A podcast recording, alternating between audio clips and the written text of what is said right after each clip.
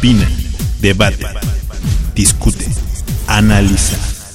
Tiempo de análisis. Un espacio donde con tu voz construyes el debate.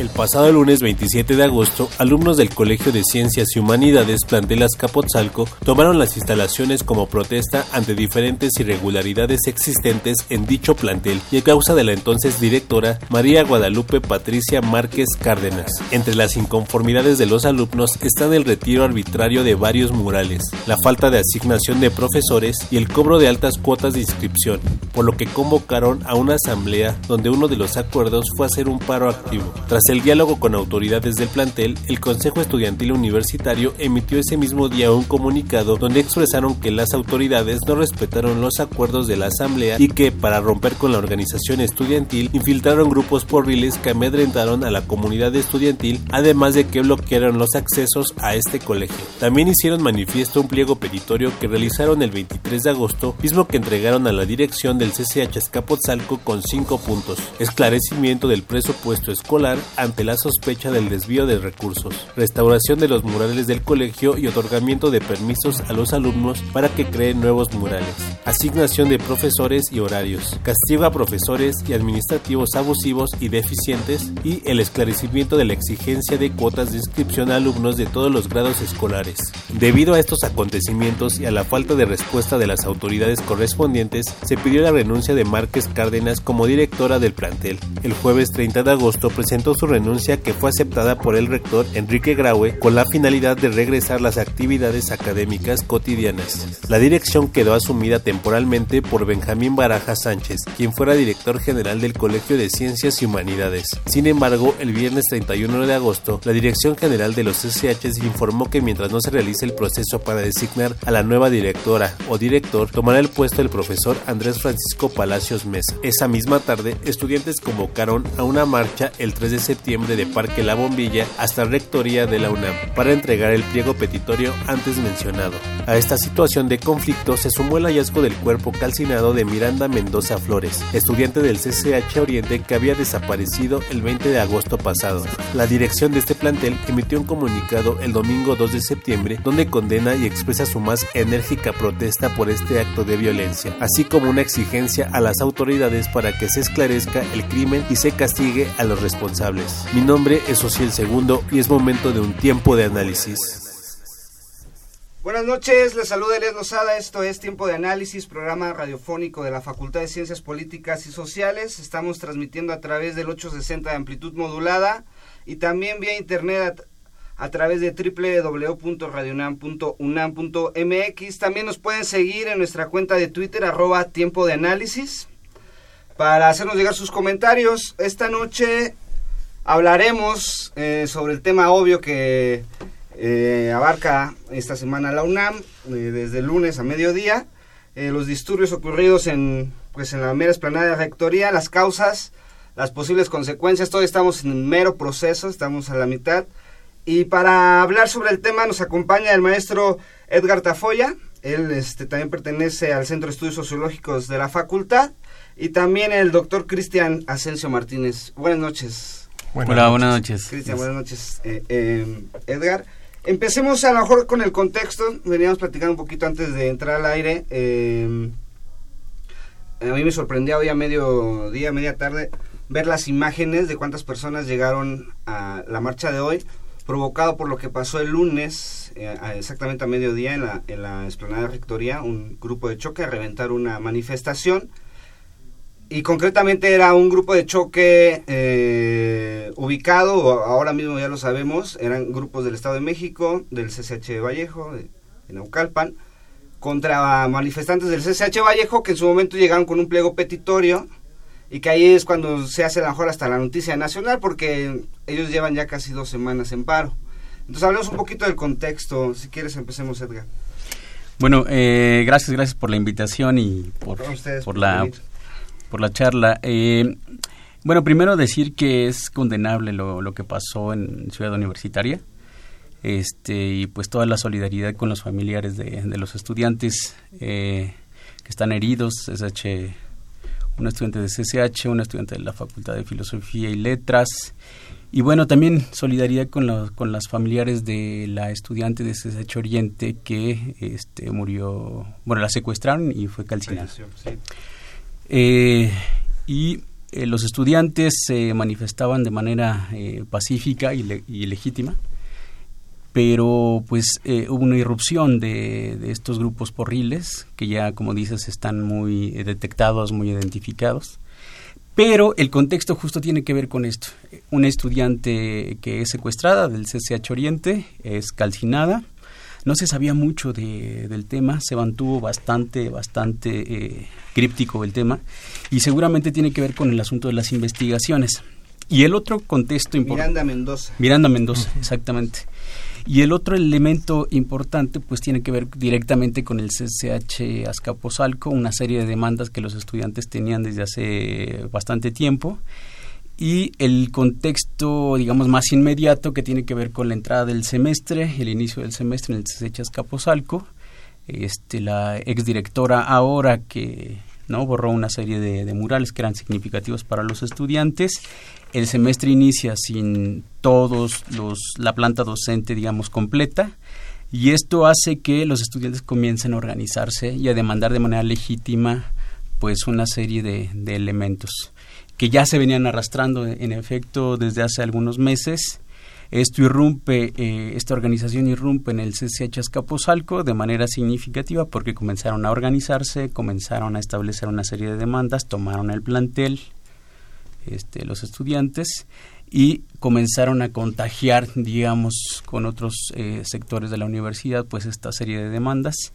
Este, se establece el paro y bueno, pues comienza la primera marcha convocada hacia, hacia la rectoría y pues ya sabemos lo que pasó, ¿no? La entrada de, de estos porros, la provocación directa de los, de los porros y la entrada de los porros a Ciudad Universitaria, como antes no había, no había sucedido, de manera flagrante, de manera impune, de manera altamente violenta, ¿no? No estaban encapuchados, estaban abiertamente, ¿no? Despojados de cualquier este solamente traían los, los jerseys, no estaban encapuchados, estaban presentes muchos medios, ¿no?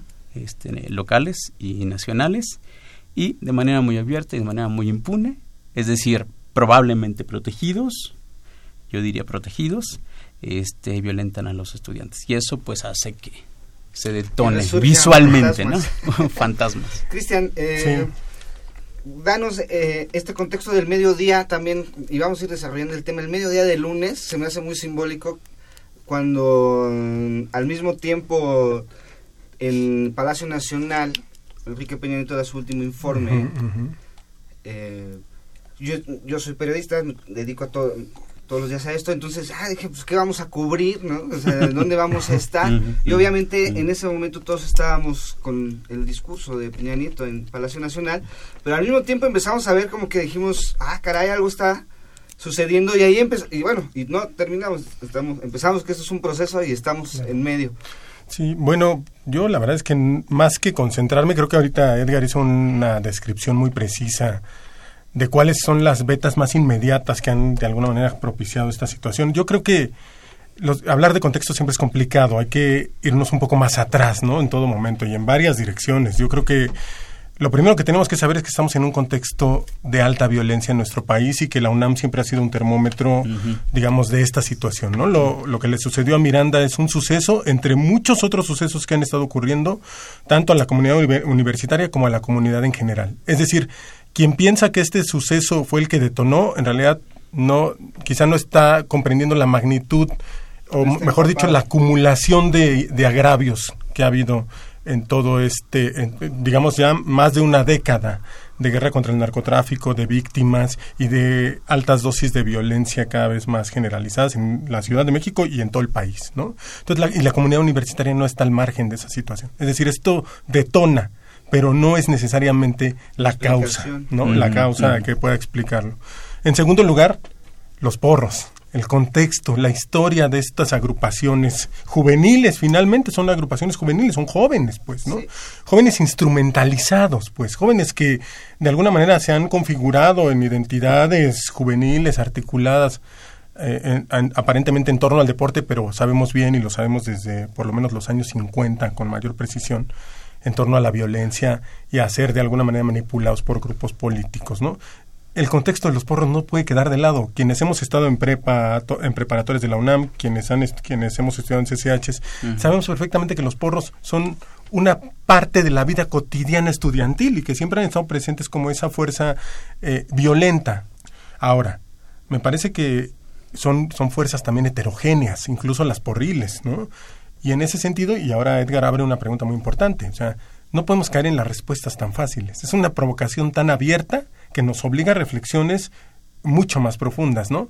Sobre el contexto del informe, yo creo que eh, está cruzado, no sé si sea necesariamente una asociación directa, eso no sabemos, pero sí sabemos que hay fuerzas políticas en pugna y que estos grupos desafortunadamente están en medio de todo eso y bueno, pues con las consecuencias que ya vimos, ¿no? Con las consecuencias donde a veces estamos más preocupados por la sanción y que es válido, es legítimo, que por encontrar esas causas más profundas. ¿no? Que ese es, que ese es el... Eh, a lo mejor el, la clave de esta... De, de habernos metido en este tema porque decimos, estamos eh, frente a un hecho que tiene un contexto de meses, que los que estamos en la universidad conocemos muy bien. Hoy me preguntaban unos amigos que no, ni siquiera son de la Ciudad de México, me dicen, ¿qué son los porros? ¿No? Y no entendían la definición, cuál, son la, cuál es la diferencia de... O sea, para ellos veían lo mismo, ¿no? O sea, de un lado estudiantes, del otro lado estudiantes, o sea, ¿por qué se pelean? Desde, o sea, nosotros que a lo mejor ya tenemos el contexto de decir, bueno, son, eh, eh, yo les dije, mira, empezaron todos haciendo porras a los equipos este, de cada plantel universitario, o de cada, de preparatoria en este caso, y de ahí empezar, nos remontamos a los 50, empezaron a hacer instrumentos de políticos hasta la fecha. Y aquí un parte relevante y, que nos hayamos metido el tema es por qué hasta la fecha. O sea, que decimos, híjole, seguimos eh, eh, con, con, prácticas eh, que parecían añejas, ya distantes, enfrente a la rectoría. Y, y que no solo es, no hicieron nada, porque bueno, ahora con tantas cámaras por cada estudiante que estaba ahí. Pues eh, eh, hay una, me llamó mucho la atención una, una entrevista, una, un joven grabando la entrevista de la reportera del Universal a uno de los de Auxilio UNAM, preguntándole por qué no hacen nada.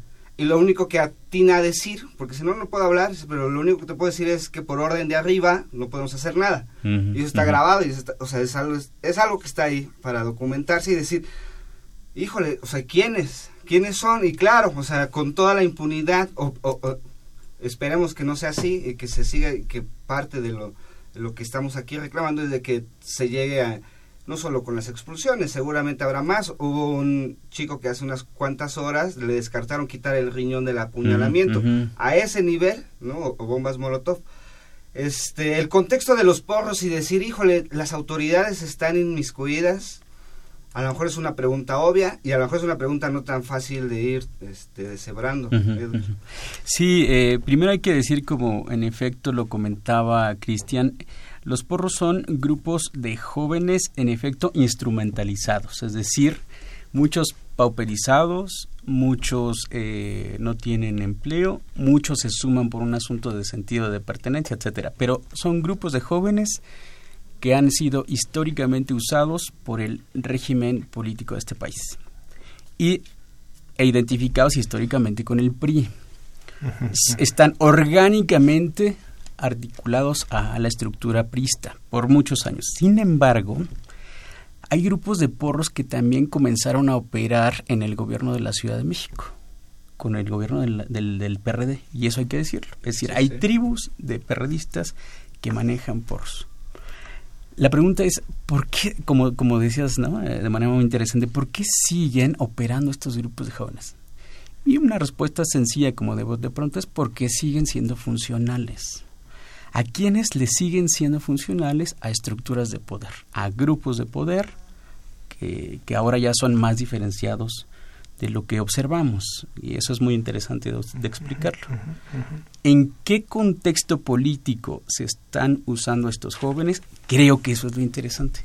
Es decir, ¿siguen, los ¿siguen estos jóvenes siendo utilizados? El problema es en qué momento surgen, entran de nuevo a Rectoría, a hacer una imagen emblemática parecida a la del 68, ¿no? A 50 años del 68, de nuevo grupos de jóvenes utilizados para golpear a los, a los estudiantes que se movilizan de manera legítima. Yo creo que hay tres o cuatro elementos que más o menos ya se comentaron, pero sí es importante hacer énfasis en, ello.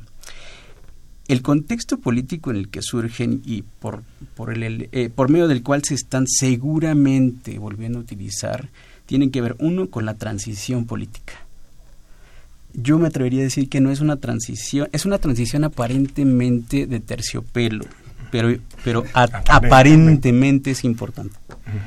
No es una, es decir, hay un acuerdo de la transición para que sea más o menos pacífica y más o menos suave, pero en el fondo hay disputas por, eh, por el poder. Eso implica disputas por los espacios. Y la UNAM es un espacio de poder. Eso es muy importante de ubicar. Muy importante. Muy importante. Muy influyente. Muy influyente, porque detonas una provocación en la UNAM, detonas violencia en la UNAM, se convierte en noticia a nivel nacional y se convierte en un conflicto federal. Eso es bien interesante. Entonces está la, la transición. Segundo, el informe de Peña Nieto, como bien lo, lo comentaste, ese elemento está jugando. De, de, manera simbólica o no, pero está jugando. Es un elemento que está, que está ahí. No sabemos, como dice Cristian, si causalmente se le puede relacionar, pero está jugando. El tercer punto es el informe de eh, Ayotzinapa. En paralelo al informe de Peñanito se estaba hablando de una gran noticia. Estaba el grupo del GEI, estaba el presidente de la Comisión Nacional de Derechos Humanos en el mismo lugar, estaba el enviado de la, de la ONU con los padres de familia. Es decir, tenías a una plana mayor de defensores de derechos humanos entregando un informe en paralelo al, informe del presidente con datos eh, muy fuertes y muy relevantes, reviviendo además el mandato del Tribunal de Tamaulipas que implica establecer una comisión de la, de la verdad. Sí, negando la verdad histórica. Y negando la verdad histórica. Entonces, hay otro elemento importante y más o menos a la misma hora eh, nombran a el nuevo fiscal, Santiago, Santiago Nieto. Ese es otro elemento central, porque se trata de eh, un funcionario público que fue eh, totalmente, digamos, golpeado ¿no? por el régimen de, Peña Nieto. y por el punto específico que estaba, en lo que estaba trabajando, que también es ahí donde levanta toda la sospecha del mundo porque es quien está llevando el caso de corrupción más evidente, grande, eh, promocionado, si cabe la palabra, del sexenio, que es investigar a los Oye, investigar eh, los tratos de Odebrecht, tanto dentro de la administración o previo en la campaña del Peña Nieto. Y el encargado, el encargado, el que sabe exactamente cómo va, pues que es despedido en noviembre del año pasado. Y ahora vuelve, ¿no? sí, y claro, y claro eh, eh, ya se vuelve política. Cuando vemos, y en algún momento tuvimos aquí un programa donde eh, la política se judicializa, o al revés, este atinadamente, creo yo, eh, sigue trabajando ahora para eh, López Obrador desde antes de que fueran las elecciones, acordó eso. Pero bueno, aquí salen varios puntos en, un mismo hecho que los, que siempre estamos estudiando esto, pues no, hay, hay, demasiadas coincidencias. Nos falta un mes para los 50 años exactos del 2 de octubre. Este, una, una transición que cada vez dices, híjole, no, no creo que sea de terciopelo ya no eh, por este tipo de cuestiones que y regresamos al contexto de que los estudiantes del CCH Azcapotzalco se sienten agredidos porque llegan el lunes 27 y ya no están sus grafitis. Bueno, yo creo que hay que hacer, hay que hacer siempre matices, ¿no? O sea, no la cuestión de los grafitis es una entre muchas demandas de, los grupos de estudiantes, ¿no? Sea, no se puede no se, no se puede respetar de ninguna manera que en una instancia de educación superior no haya profesores, ¿no? Que no se tenga, digamos, este diálogo abierto con los estudiantes para resolver los problemas de seguridad que son gravísimos, sobre todo sabemos en las escuelas especialmente más próximas al Estado de México, es una situación muy delicada. Creo que justamente, y tocas un punto central, ¿no? O sea, yo creo que hay dimensiones que están efectivamente, y como lo señaló el rector por la mañana en su comunicado, pues que son de intereses externos a la UNAM. Eso no implica descartar intereses internos en la UNAM, es decir, la, los porros son también una forma de mostrar músculos políticos y eso también se tiene que tener presente, pues son, son formas de mostrar algo que yo puedo hacer si mis intereses son tocados. Y en términos estrictos lo que se puede hacer es desestabilizar a toda la universidad. Pues los, la respuesta ahí está, asambleas en más de 40 escuelas de la UNAM, ¿no? Eh, 43, sí. 43, ese número que tanto nos perturba. Es otro número importante. Ese número que tanto nos perturba. Pero efectivamente, o sea, nos pone a pensar en varias dimensiones. Nos pone a pensar justamente en la dimensión de cómo explicar cuáles son esos grupos que están disputando y qué están disputándose. Y creo que ahí no podemos dejar fácilmente la salida. Yo creo que tiene que ver con dimensiones que son exteriores. Pero como bien dijo Edgar, o sea, lo la UNAM no es algo, algo separado del contexto eh, político, ¿no? Y mucho menos en un momento tan delicado de transición política donde se tendrán que leer cartillas y se tendrán que establecer juicios, ¿no? Justamente a propósito de lo que decías, yo creo que más preocupante que la judicialización de la política es la politización de lo judicial, ¿no? Creo que es lo que definitivamente ha pasado durante todo este sexenio y el sexenio anterior y prácticamente todos los sexenios de esta continuidad autoritaria, ¿no?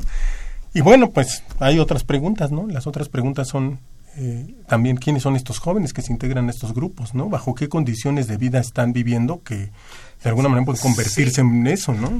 Que, a la pregunta de decir quiénes son los porros y cómo los identificas, después decir, ah, bueno, ya sé quiénes son, cómo, cómo funcionan, van en grupo siempre. Sí, y quizá ahí, ahí terminaría yo la idea, o sea, nosotros estamos acostumbradas y acostumbrados en esta sociedad, desafortunadamente por la impunidad que hay, a solicitar siempre ese castigo y a veces eso nos distrae justamente de pensar en, en que hay algo más allá del castigo, ¿no? Más allá de meterlos a la cárcel, que además no sirve para nada la cárcel, que eso ya lo sabemos, más allá de estas sanciones punitivas, nosotros tenemos que explicarnos bajo qué contextos se socializa un porro, bajo qué, o sea, como un joven decide en algún momento que va a ser partícipe de un grupo, independientemente si les pagan o no. Yo ahí estoy en desacuerdo. Yo creo que las personas no se mueven solamente por esos intereses económicos, aunque doy clases de, no, hay eso. que se buscan, que se adquieren. Entonces, ¿cómo un joven decide en algún momento que va a actuar violentamente contra otro joven que ni siquiera conoce con ese tipo de saña y que puedan convertirse verdaderamente en una agrupación al servicio de quien sea? Es decir, son mercenarios modernos y creo que no pueden no puede estar fuera las causas de estas explicaciones, ¿no? Entonces, tenemos varias preguntas abiertas, ¿no? la, ¿A qué responde políticamente esta coyuntura, tanto fuera como dentro de la propia UNAM? Eh, y, y, quiénes son estos grupos? No podemos dejar de explicárnoslo, porque por no habernoslo explicado tantos años, es que perduran. Se, se castigará probablemente a los que se pueda castigar, al brazo instrumental, pues, del, de, quien orquestó esto. Y a esos ya estamos acostumbrados. Sí, que eso es... Eh, el, la forma que la rectoría o la UNAM siempre llega es, bueno, este, se van a tomar tales medidas, tales medidas. Cuando tuvimos, ya hace no tanto, tuvimos el asesinato de, de alumnos eh, dentro del campus, se tomaron medidas y todo, pero después cuando llegas a esto dices, híjole, esto nos pasó hace 20 años, en el 99, que su servidor le tocó estar. Eh, eh, en algo muy similar que tú o sea, eran escenas las de hoy como regresar a, a, mi prepa, ¿no? Eh, eh, en los en, los a mediados de los 80 y, estamos por llegar al 50 aniversario del 68 y no sé y regresamos a que no se ha acabado explicar estos grupos porque se identifican el grupo 32 de CCH Azcapotzalco el 3 de marzo del CCH Vallejo y la Federación de Estudiantes de Naucalpan. Están muy bien identificados. Así como con esa celeridad que se identificaron, yo creo que pueden decir, ah, bueno, estos grupos responden a tales subdirectores, directores, eh, coordinadores, a tales políticos, de tales bancadas, de o sea, que a lo mejor eso es lo que nosotros estamos aquí eh, externando y que es una petición cuando uno va a ciudad universitaria, este que la escucha, ¿no? Y es una de las otras preguntas, o sea, cuando escucha uno la respuesta de auxilio UNAM de decir, no, pues es que este, la orden es que no hagamos nada, la orden de arriba, pues ¿quién es ese arriba? ¿No? Y estamos en la universidad donde se vale preguntar, donde se vale eh, ir y, hacer manifestación. Lo que sorprende, y un poquito a, a, lo que inició la semana pasada en el CCH Azcapotzalco, son las imágenes de hoy, son las imágenes del mediodía de lunes que, que son indignantes, y las imágenes de hoy que dices, híjole, eh, si no lo saben controlar, eh, eh, los recuerdos del 99 están muy frescos todavía. Tenemos que ir a una, a una primera pausa. Vamos a regresar con el tema del 99, que es un contexto que también lo tenemos muy fresco y creo que también nos tocó Estamos, este, nos tocó a nosotros. Bueno, vamos a nuestra primera pausa y regresamos. La marcha pacífica que se realizó este lunes del Parque La Bombilla hasta la explanada de Rectoría tenía como objetivo manifestar los abusos de las autoridades del CCH Azcapotzalco y exigir mayor calidad en la educación y seguridad en cada uno de los planteles. Sin embargo, esta marcha terminó en agresiones hacia los estudiantes por parte de un grupo porril y con un saldo de 14 heridos, dos de gravedad. La respuesta de los demás estudiantes no se hizo esperar. Alrededor de las 5 de la tarde se realizó una asamblea estudiantil urgente en la Facultad Facultad de Ciencias Políticas y Sociales, donde alumnos del CCH Escapotzalco contaron la situación de su plantel y lo sucedido en la marcha. En esta asamblea se votó por ir al paro de 48 horas en solidaridad con los compañeros del CCH y con los compañeros que resultaron heridos en la marcha. Poco a poco, distintas escuelas de nivel medio superior de la UNAM y facultades se sumaron a la realización de asambleas estudiantiles y al paro de 24, 48, 72, 92 horas o paro indefinido, dependiendo de la entidad donde se organizaran acciones a tomar frente a estos lamentables sucesos. Hasta el momento se encuentran en paro Escuela Nacional Preparatoria, Gavino Barreda, Erasmo Quinto, Justo Sierra, Vidal Castañeda, José Vasconcelos, Antonio Caso, Ezequiel Chávez, Miguel Switch, Pedro de Alba, Colegio de Ciencias y Humanidades, Oriente, Sur, Azcapotzalco, Naucalpan, Vallejo, Facultades, Arquitectura, Arte y Diseño, Ciencias, Ciencias Políticas y Sociales, Contaduría y Administración, Derecho, Economía, Filosofía y Letras, Ingeniería, Medicina, Música, Odontología, Posgrado, Psicología, Química, Veterinaria y Zootecnia, Escuelas, Centro Universitario de Estudios Cinematográficos, Escuela Nacional de Lenguas, Lingüística y Traducción, Escuela Nacional de Enfermería y Obstetricia, Escuela Nacional de Trabajo Social. Otras escuelas, el Centro Peninsular en Humanidades y Ciencias Sociales, Rendón Peniche, Escuela Nacional de Educación Superior, León, Mérida, Morelia, Escuela Nacional de Antropología e Historia, y la Universidad Pedagógica Ajusco.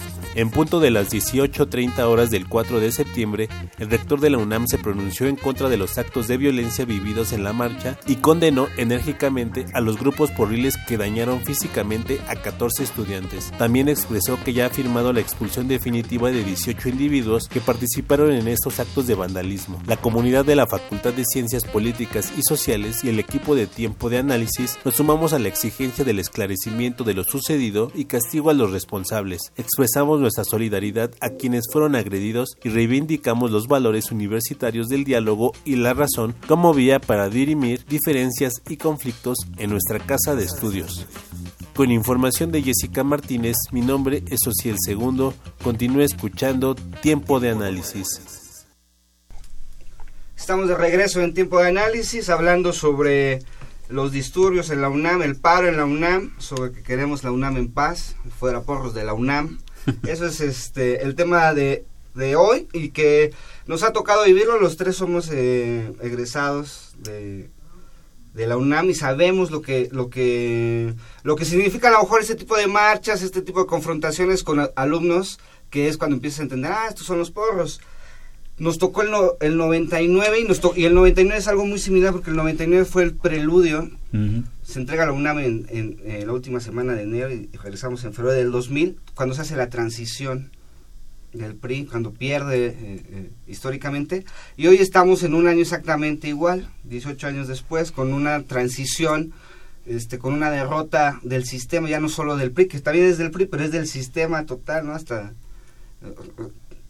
desviarnos del tema, pero es, un, es, un, es una derrota y es un, es un panorama muy similar y que cuando los que vivimos el 99 empezamos a decir, híjole, pues que nada más sean dos días de paro, que no se vayan más allá del viernes, que el lunes que la mayoría regrese, seguramente habrá algunas instituciones que no, porque este pues sabemos hasta dónde puede todavía llegar, ¿no? Las hoy a media tarde el rector salió a decir que los siete puntos del pliego petitorio de los alumnos del CCH Escapuzalco se van a cumplir, va a haber una mesa de diálogo. Y, son, y cuando uno los lee, pues dices, claro, todo el mundo quiere seguridad. O sea, es obvio. O sea, yo cuando, tú, cuando uno lee esos artículos, esos artículos, esos puntos del pliego petitorio, pues se suma. Y es ahí a lo mejor lo que todavía no hemos tocado. yo veía las fotos y las imágenes de las alumnas de medicina con sus con sus, batas. Entonces, es claro, o sea, queremos seguridad en el campus, porque ese es otro tema que sí están los porros, sí hay un problema eh, de narcomenudeo que se ha tocado, que aquí lo hemos tocado, pero también hay un tema de seguridad, seguridad, queremos seguridad en, no solo en Seúl, en los SH, tú lo comentabas al norte de la ciudad. Entonces, bueno, tenemos ese recuerdo del 99, que podemos a lo mejor rescatar de ese contexto que nosotros tenemos muy vivos? Pues mira, el 99 en efecto fue un escenario, un contexto político muy parecido. Este es importante decir que en aquel momento el detonador tenía que ver directamente con, con las cuotas y el problema de las cuotas este pegaba mucho en los estudiantes. Cuando estábamos nosotros estudiantes nos dijeron van a subir las cuotas sin argumentos, sin convencer a, la, a, la, a, los universitarios, a la comunidad, sin discusiones colegiadas. Era una decisión que parecía presidencial. Los estudiantes intuimos que en efecto se iba a privatizar la universidad y comenzamos a, parar. Siempre en el estudiante, me parece, en los jóvenes, hay una intuición. No siempre es eh, eh, atinada, pero no siempre es errónea. Esas intuiciones son muy interesantes porque son intuiciones que luego son grandes saltos ¿no? cualitativos, como en el 68. Una intuición, queremos elecciones libres y, se manifestaron por ello. En el caso del 99 nos manifestamos por ello y pues nos fuimos a huelga justamente porque había esta flotaba en el aire, ¿no? Esta idea de que en efecto se iba a privatizar la universidad, pero además había una decisión del rector que parece ser venía de la presidencia. Y lo que vivimos ahora es que, en efecto, lo dice Cristian, eh, es un contexto de alta violencia y de alta inseguridad en todo el país, pero está perfectamente ubicada en la universidad. La universidad también tiene un problema de inseguridad, de violencia y de narcomenudeo. Esos tres elementos eh, también nos permiten explicar un poco lo que está sucediendo y la reacción de los jóvenes. Los jóvenes ahorita están eh, experimentando, en efecto, tienen mucha energía, muchas emociones, tienen muchas intuiciones y están solidarizándose porque lo que detona de alguna manera ¿no? el, problema es, es justo eso, o sea, porros en los planteles. Pero no solo hay porros, hay inseguridad y hay narcomenudeo y hay este problemas de, acoso en los planteles, ¿no? Es un problema en la universidad, pero el problema de la violencia está en la universidad. Entonces, si hay algo que detona y hay algo que pega o hay algo que tiene que ver o que atraviesa el problema de la violencia y la inseguridad, seguro va a ser manifestado por los jóvenes. Por eso de manera, es que de manera, por eso lo podemos explicar, o sea, por qué de manera tan espontánea y tan rápida es que los estudiantes están, se están, se están contagiando. Y esa es, es, la idea es, es muy básica. Si le sucedió a la estudiante de CDH Oriente, nos puede suceder a cualquiera. Si eh, llegan los poros a algún plantel, pueden llegar a cualquier plantel. Y además, sabemos, el año pasado y el semestre pasado, el narcomenudeo en la universidad ha estado como un tema este alto, fuerte, está ahí permanente. Entonces los estudiantes están diciendo, pues ya estuvo, ¿no? Basta. Sí, no, yo creo que estamos hablando de una generación muy interesante, ¿no? Es esta generación como que había sido descalificada, como de, esto que ya se ha dicho mucho, ¿no? De esta generación indiferente, apática. y lo que nos han demostrado, pues es que eso es todo lo contrario, ¿no? Lo que hemos visto es mucha enjundia, muchas ganas, mucha empatía, mucha solidaridad, muchas ganas de salir de este, de este escenario tan terrible en el que desafortunadamente nos encontramos. Y creo que han demostrado también o están demostrando justo ahora mucha madurez también en términos de sus de, forma de, organizarse. sus formas de organización y sus formas de discusión y sus formas de, solicitar cuestiones que son atendibles, ¿no?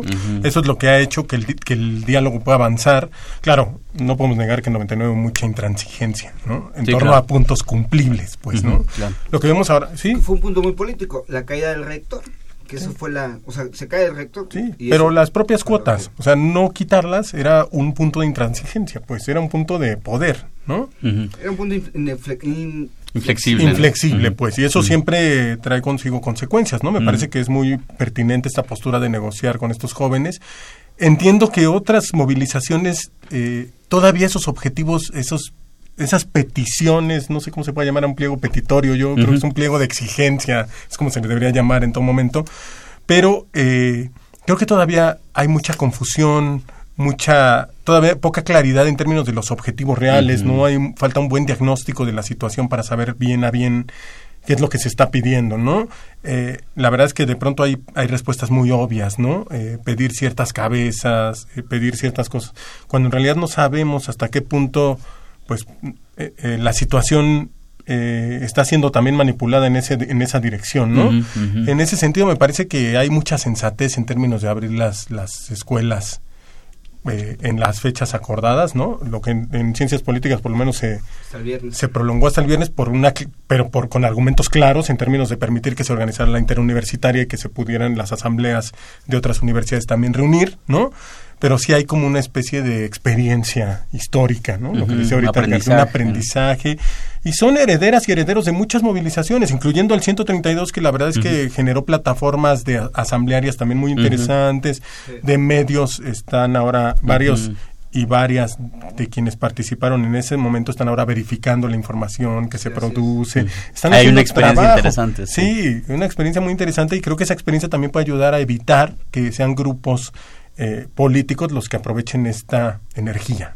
Fíjate que, lo, bueno, si me, permiten, lo comentaba con un amigo, este, en efecto, estos que hemos eh, eh, ubicado como los millennials y que viven solamente en el mundo de la realidad virtual, pues en efecto son los mismos que salieron hace un año por el, problema del, del temblor se solidarizaron, salieron a las calles, son los mismos que estuvieron en los albergues, en los centros de acopio, yéndose a Oaxaca, yendo, yendo a Morelos. Votaron Y son los mismos que votaron el primer de oro de julio de manera masiva, eh, incluso por un cambio son los mismos, están ahí, es decir, son esta juventud que está ahí protestando. y, que cuando llegamos a estos eh, eh, sucesos, para entender el proceso a lo mejor vamos a tener que dejar pasar un tiempo porque me remito al 99 o me remito al 88, me remito al 68, a lo mejor las eh, pues ya a la distancia vemos claro, porque pues no era insostenible esta situación, teníamos que salir a las calles, cada, en cada año con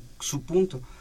Aquí, eh, eh, tú lo estás diciendo, a lo mejor tenemos un contexto cuando tú ves el pliego petitorio y dices, no, pues claro, todos queremos que los, los que haya profesores, que haya este, instalaciones dignas, que haya libertad para la creatividad, que haya seguridad.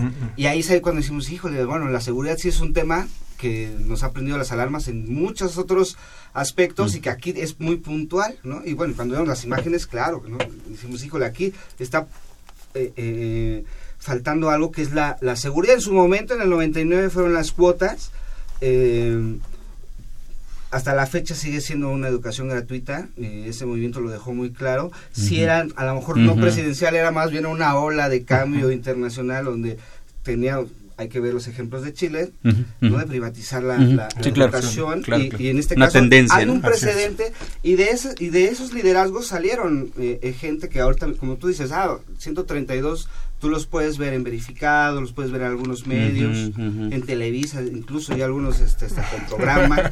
Pero bueno, en todos, en todos, Carlos Simas y Martí Batres también salieron en su momento del 85 y así es una estafeta que se pasa, que veremos, pero que entonces decimos, ah, bueno, entonces sí está pasando esa una obviedad, pero sí, ah, claro que hay algo muy grave, algo que, que cambiar, que transformar en este país, porque seguimos teniendo porros en el 2018, en la es grave, es grave. En la explanada de la rectoría, que también eso se me hace a mí, eh, para mí, es personal, algo muy sinvergüenza, y con una impunidad en la, en, la, en la explanada principal de, de tu universidad, habla exactamente de cómo funcionan las cosas. Y sin, digo, vamos a esperar las investigaciones, vamos, eh, lo que tú dices, que las, que las escuelas dijeron 48 horas, este, unas hasta el viernes, y que se vayan este, regularizando, porque el fantasma es decir, híjole, y si no, o sea, si, si, se, si se entra a la intransigencia, por ejemplo, había otros pliegos petitorios que ya estaban pidiendo cabezas del rector, la cabeza de eh, Auxilio UNAM, la cabeza de este, el director de, los SHs, y que dices, bueno, ¿hasta dónde podemos llegar? A lo mejor eso, eso ya sería una intransigencia y no sería ahorita para entrar, si ya tenemos tanto con la transición, ¿no? Como para meterle a la UNAM un problema de, ese tipo. Sí, eh, volvemos con esto que comentas que me parece muy importante y muy atinado. Nos regresa a la pregunta quizá inicial. Eh, ¿por, qué, ¿Por qué se montó esta provocación en la universidad? Un nivel es las demandas legítimas de los estudiantes, que son atendibles, urgentes y, creo que negociables. Eh, y bueno, ya el rector hizo un pronunciamiento y creo que se va a ir encaminando hacia allá. Pero el otro es por qué se montó una provocación dentro de Ciudad Universitaria, porque es una provocación perfectamente montada. No quiere decir que el, el estudiantado está siendo plenamente usado y que no es legítimo. No, no, no, esa es otra discusión. O sea, hay una, un montaje de una provocación articulada, organizada, orquestada desde fuera está comprobado por los camiones que venían del Estado de México, hay una ruta que siguen, llegan hasta Ciudad Universitaria, ¿no? Este, se, a estos a estos chicos, a los porros se les se les, se les paga en efecto, o sea, hay un, hay un montaje. Pero a diferencia del contexto del 99 y del 88, de la huelga de la universidad, creo que sí tenemos eh, un contexto distinto. No solo está la transición, sino que está la posibilidad de un cambio de régimen, y eso no es menor. Es decir, el gobierno de Andrés Manuel López Obrador y la mayoría de Morena en, en, el, en el Congreso, que se manifestó de manera masiva el primero de julio en toda la República, tienen la posibilidad de hacer un gobierno. Y tienen la posibilidad, no digo que así sea, pero tienen la posibilidad, está latente la posibilidad de ser en efecto un cambio de régimen. ¿A quién le conviene que no suceda una, no solo una transición, digamos, pactada, ordenada, sino que además este, el nuevo gobierno inicie con un, con un, un problema en la universidad? con una piedra en el zapato muy grande. Pero grandísima, porque esto puede escalar. Sí, claro, ¿no? Y además, bueno, tenemos este, ciertas experiencias en los estados, en las entidades federativas, digamos, la Ciudad de México es un estado, ¿no? Pero digamos, eh, como tradicionalmente se ha entendido, de provocaciones abiertas por parte de grupos criminales, por parte de grupos políticos de choque, ¿no? Eh, hay mucha experiencia, pero justamente lo que dice Edgar es central, o sea, estamos... Eh, estamos presenciando una provocación tan abierta y tan, digamos, evidente que nos obliga a pensar justamente en, en, un proceso de desestabilización orquestado. Y creo que ese proceso de desestabilización orquestado también tiene como objetivo justamente que los estudiantes se politicen muy rápido y que y eso me parece que siempre tiene dos betas, ¿no? Una muy pertinente que es que los estudiantes tienen que politizarse y tienen que, generar conocimiento asambleario y todas estas cosas. Y la otra, lo que dice Edgar, pues que esto se puede convertir en un problema heredable para una administración que, que tendrá que, digamos, recurrir a negociaciones en ámbitos que todavía no le competen, ¿no? O sea, en un aspecto en donde digamos, eh, se, se, puede heredar un problema de esta magnitud y, y darle una resolución de, cierta o de cierto tipo, o en caso de que no pasara eso, mostrar un músculo, es decir, lo que podemos hacer en caso de que se tocaran ciertos intereses dentro de ciertas instituciones este, pues estratégicas, ¿no? Y creo que esos, es, eso de los mus, de mostrar el músculo político, pues siempre es una explicación interesante, ¿no? En términos eh, sociológicos y de la ciencia política. Sí, hay ejemplos. hay una dinámica real que se puede grabar, ¿no? Exactamente de lo que dices. Vamos a una segunda pausa. Eh, sobre las actividades que tenemos en la facultad. Los invitamos, se acerca el aniversario del 19 de septiembre, del sismo del año pasado. Tenemos varias actividades en la facultad. Vamos a la pausa y regresamos. La memoria deja huella, y a 33 años del sismo de 1985 y a uno del sismo del 2017, la Facultad de Ciencias Políticas y Sociales te invita a las jornadas conmemorativas 19 de septiembre, contexto, problemáticas y consecuencias. En estas jornadas contaremos con la participación de testigos que nos contarán su experiencia ante estos fenómenos naturales que conmovieron a la sociedad mexicana y que, a su vez, la movilizaron y la unificaron para realizar labores de rescate, acopio, entre otras. Yes. Empezaremos estas jornadas el lunes 17 de septiembre con la proyección del documental Terremoto de 1985 en la sala Lucio Mendieta de 11 a 13 horas. Al terminar seguiremos con la presentación del documental y mesa de análisis Transformación Social frente al desastre natural del 19 de septiembre y el documental Damnificados, los negocios de la reconstrucción. El martes 18 de 13 a 15 horas se realizará la proyección del material fotográfico en los jardines digitales de la facultad. El miércoles 19 se realizará el macrosimulacro a las 13 con 14 horas y te exhortamos a seguir las indicaciones de los y las brigadistas. A las 2 de la tarde en la explanada baja de la facultad te invitamos a disfrutar del grupo musical Jaranero y por la noche a las 20 horas te invitamos a sintonizar el programa de radio Tiempo de Análisis en el 860 de amplitud modulada con el tema Las ciencias sociales frente a los desastres, donde contaremos con la presencia del doctor Ignacio Rubio, el doctor Cristian Asensio y el doctor Daniel Hernández Rosete. El jueves 20 de septiembre asiste a la conferencia 19 de septiembre, Estrategias Sociopolíticas para las Consecuencias del Desastre, en el Auditorio Ricardo Flores Magón a partir de las 11 de la mañana. Para finalizar estas jornadas conmemorativas, el viernes 21 a las 11 de la mañana asiste a la proyección del documental Zona Sísmica, el documental que puede salvar tu vida. Como parte de estas jornadas te invitamos a participar en el Memorial S19, donde honraremos y recordaremos todo aquello que nos hizo una sociedad más fuerte. Envíanos tus videos o fotografías a cae.políticas.unam.mx cae.políticas.unam.mx Tienes hasta el 10 de septiembre. La duración de los videos debe de ser máximo de 10 minutos. Tendrás que enviar el link de YouTube o Google Drive. Para las fotografías el formato debe de ser JPG con un pie de página donde se incluye una breve descripción, qué, dónde y cuándo. Es opcional poner el nombre de la serie o el autor o autora. Se despide de ustedes el Segundo. Continúe escuchando Tiempo de Análisis. Regresamos, este es Tiempo de Análisis, el tema sobre el paro en la UNAM. Nos quedamos, eh, pues con, digo, nos quedan 10 minutitos, nos quedamos con las implicaciones políticas, ¿no? O sea, que no podemos obviar, que si bien son otros tiempos, es otra generación, es otra forma de organizarse. Ya pues, quiero suponer que han visto documentales, han leído los periódicos y los y los nuevos chavos, los nuevos alumnos, la generación que está ahorita, eh, sí me sorprende su organización, la aplaudo y creo que han, tienen un contexto del porqué de ser así. Y sí son una pieza clave en una transición, sí no son una pieza clave perteneciendo a, a, un ente tan político y tan simbólico para la, para la nación como la, como la, la universidad. ¿no?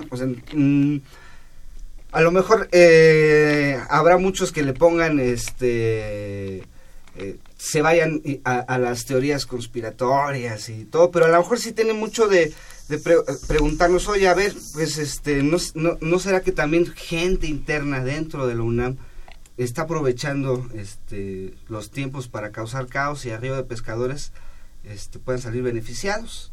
¿no? Y eso es algo que se escucha, que se escucha en los pasillos, que se escucha a lo mejor no en los estudiantes, sino en la gente ya más grande, la gente que ya, este, pues ya graduada, que ya pasó, que ya tuvo la experiencia. No sé que ustedes cómo ven. Sí, cuando hablamos de un régimen político anquilosado eh, a través de la figura del partido de Estado, del PRI en el, en el Estado, y gobernando durante años y años, estamos hablando de un comportamiento sistémico. teóricamente lo podríamos comentar así, ¿no? Un comportamiento sistémico, pero ese comportamiento sistémico no es este, tan abstracto como parece. Opera a través de grupos de poder. Y estos grupos de poder son internos y externos a la universidad. No quiere decir que sean absolutamente internos, absolutamente externos, sino que hay un grado de porosidad muy alto. Es decir, eh, los intereses de un régimen político que todavía no, este, todavía no se va, pero está a punto de irse, de alguna u otra manera impactan en la, en la universidad. Y hay grupos de poder en la universidad, este, a nivel de trabajadores, de sindicatos, de maestros, de autoridades, de administrativos, que han estado ahí por mucho tiempo. Entonces, cuando estos grupos de poder se les atacan sus intereses, pues de alguna u otra manera pueden reaccionar.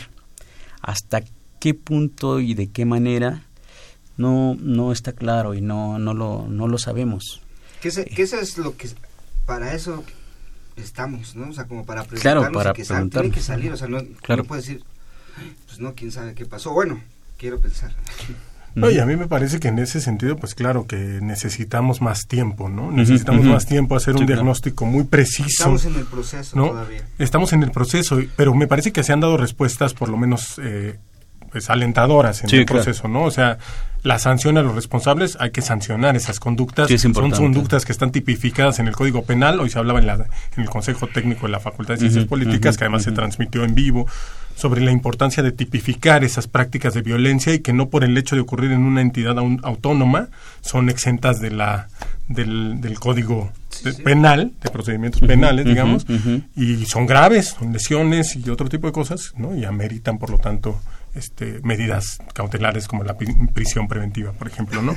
Pero eh, también, digamos, en, ese, en esa misma dirección se ha, se ha atendido la expulsión de algunos eh, integrantes de seguridad, el mismo rector lo anunció, ¿no? Y por lo tanto hay, hay, respuestas inmediatas, alentadoras de que se, se, se, se, busca hacer algo no se busca hacer injustamente, hay que esperar el tiempo para reconocer claramente cuáles son los intereses. eh, Claudia Sheinbaum, la jefa de gobierno de gobierno electa, ¿no? También hoy dijo que había que investigar quién financia estos grupos, quién permitió que pudieran recorrer eh, los camiones todo ese trayecto, ¿no? De una manera tan, digamos, evidente, ¿no? Y que finalmente llegaran a la universidad y pudieran hacer todo esto en un marco de tanta impunidad y sin que hubiera un resguardo en términos de la propia seguridad, que además de la seguridad que tenemos en la propia comunidad, pues tenemos un servicio de seguridad que debió haber respondido, ¿no? Y entonces esa omisión está siendo también explícitamente señalada y eso es alentador. ¿No? Quiere decir que hay una intención de dar respuesta y bueno, la respuesta que está dando la comunidad, esa es la más grande, ¿no? Y que esa es la que habrá que seguir en estos días, porque no, no termina en el paro que, le, que haya clases el viernes, el lunes y que regresemos. Porque lo tocamos desde el principio, son varios puntos. Los, o sea, toda esta dinámica de los grupos porriles, cómo funciona, por qué funciona, y quiénes son los que hacen, los hacen funcionar. Y del otro lado está también eh, eh, estas demandas que a veces se nos olvidaban, pero hace no tanto hubo un asesinato dentro del campus, ¿no? Y que ojalá se nos olvidaran porque decimos, no, es que sí, ya no pasa nada. Ha habido feminicidios dentro del campus. Pero no, o sea, esto siempre sale, ¿no? O sea, es, eh, eso es un tema central, muy puntual, y que y creo que demás, o sea, legítimo en todas sus formas porque todas las personas que hemos y estamos y cuando vamos a Ciudad Universitaria o cualquier plantel, lo que menos queremos es sentirnos inseguros. Y ya, o sea, de por sí eh, eh, eh, la ciudad, el país, pues para llegar a tu, a tu lugar donde estudias, donde trabajas, este es una es un reclamo legítimo habrá que ver muy, seguir muy puntual lo que pasa en el CCH Azcapotzalco, que a lo mejor si nos metemos a ver, a ver quién, Patricia Márquez, la directora que renunció el, jueves, su historial, cómo llegó, quién es, por qué, qué es exactamente que están denunciando. Grupos de más de 60 alumnos y grupos de 12 alumnos, ¿no? Entonces, como denunciando, hay favoritismo para algunos profesores, ¿qué es lo que pasa? Y cuando uno se mete con los alumnos desde el tú a tú, este... Eh, los que están en la asamblea, los que van a las marchas y los que han estado como que siguiendo y tienen ya hasta un este perfiles en redes sociales, páginas de Facebook, este pues son como dicen, no, oye, eh, están eh, grupos de 60, más de 60 y grupos de 12, pues eso es normal o no, no, no es normal, a ver qué está pasando. Este ahí a lo mejor nos explicaríamos de dónde viene, de dónde, o sea, las historias que podemos encontrar ahí, porque no, digo, ¿a dónde más podemos señalar? Fíjate que eh, de los muchos pronunciamientos que están apareciendo, eh, eh, justo el, del Consejo Técnico de la Facultad me parece muy atinado, porque como dice Cristian, este, identifica lo que yo diría este, niveles de, de actuación y de decisión y de responsabilidad. O sea, un nivel tiene que ver con la, el cumplimiento de las demandas de los estudiantes de Azcapotzalco, eh, que es eh, tiene que atenderse inmediatamente. Hay otro nivel que es la investigación del estudiante asesinada. Hay otro nivel que es la responsabilidad de administrativos en la universidad, Auxilio NAM, etcétera, estos, estos grupos. Otro nivel tiene que ver con la actuación, lo, lo que tiene que decir o hacer este, la, administración central de la universidad. Pero hay otro nivel que es el, el nivel de exigencia hacia afuera. Es decir, tenemos que exigir que se, que se investigue. Entonces, distinguir niveles en este momento de tanta confusión permite más o menos ir, eh, digamos, fincando responsabilidades ante un, un conflicto que coincidimos aquí, en efecto está orquestado. Pero no es suficiente decir que está orquestado, o sea, necesitamos fincar responsabilidades. Desde mi punto de vista, habrá otro nivel que se tiene que distinguir, un nivel de responsabilidad es la actuación del gobierno federal a través de la PGR. Se les tiene que responsabilizar para que investiguen ya cuanto antes, porque la universidad tiene, eh, sabemos, tiene es, es del, del, fuero federal. La investigación tiene que recaer en la PGR. La PGR tiene que investigar ya. Que hoy fue, hoy en la tarde ya la Procuraduría Capitalina dijo esto no es de mi. Exactamente. Este, Así es.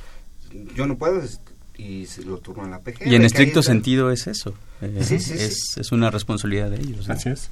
Pero bueno, la universidad está regresando, ya sé que estamos cerrando, pero la, la, universidad está regresando a su, a su papel histórico, ¿no? Claro. O sea, justamente esto de eh, conforme se empieza a hablar de los propios problemas de la, de la universidad y de cada facultad en particular, van saliendo los grandes problemas del país y eso es, parte de la discusión. O sea, la discusión va, va, a tener que ir mucho más allá. Si los jóvenes se quieren sentir seguros, no basta con sentirse seguros en esas, en ese, en, en, las aulas o en, incluso en toda la universidad, pues. O sea, la seguridad tiene que ir más allá y creo que esas discusiones se están abriendo.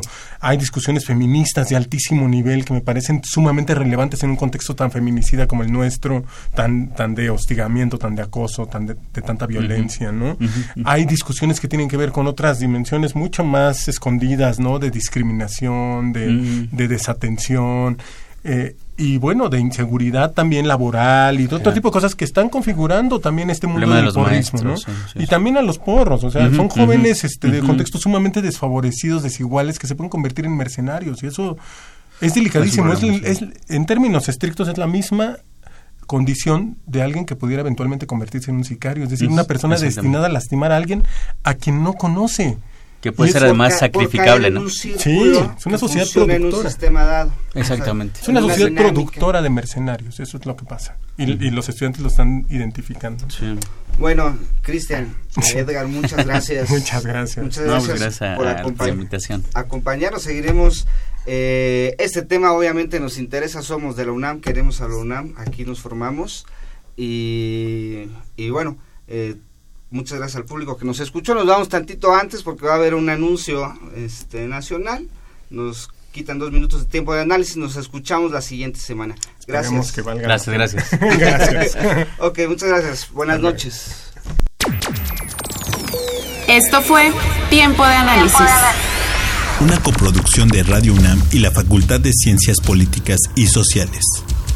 Tiempo de análisis. Política, debate, cultura, sociedad, economía, periodismo, movimientos sociales. Opina, debate, discute, analiza. Tiempo de análisis. Un espacio donde con tu voz construyes el debate.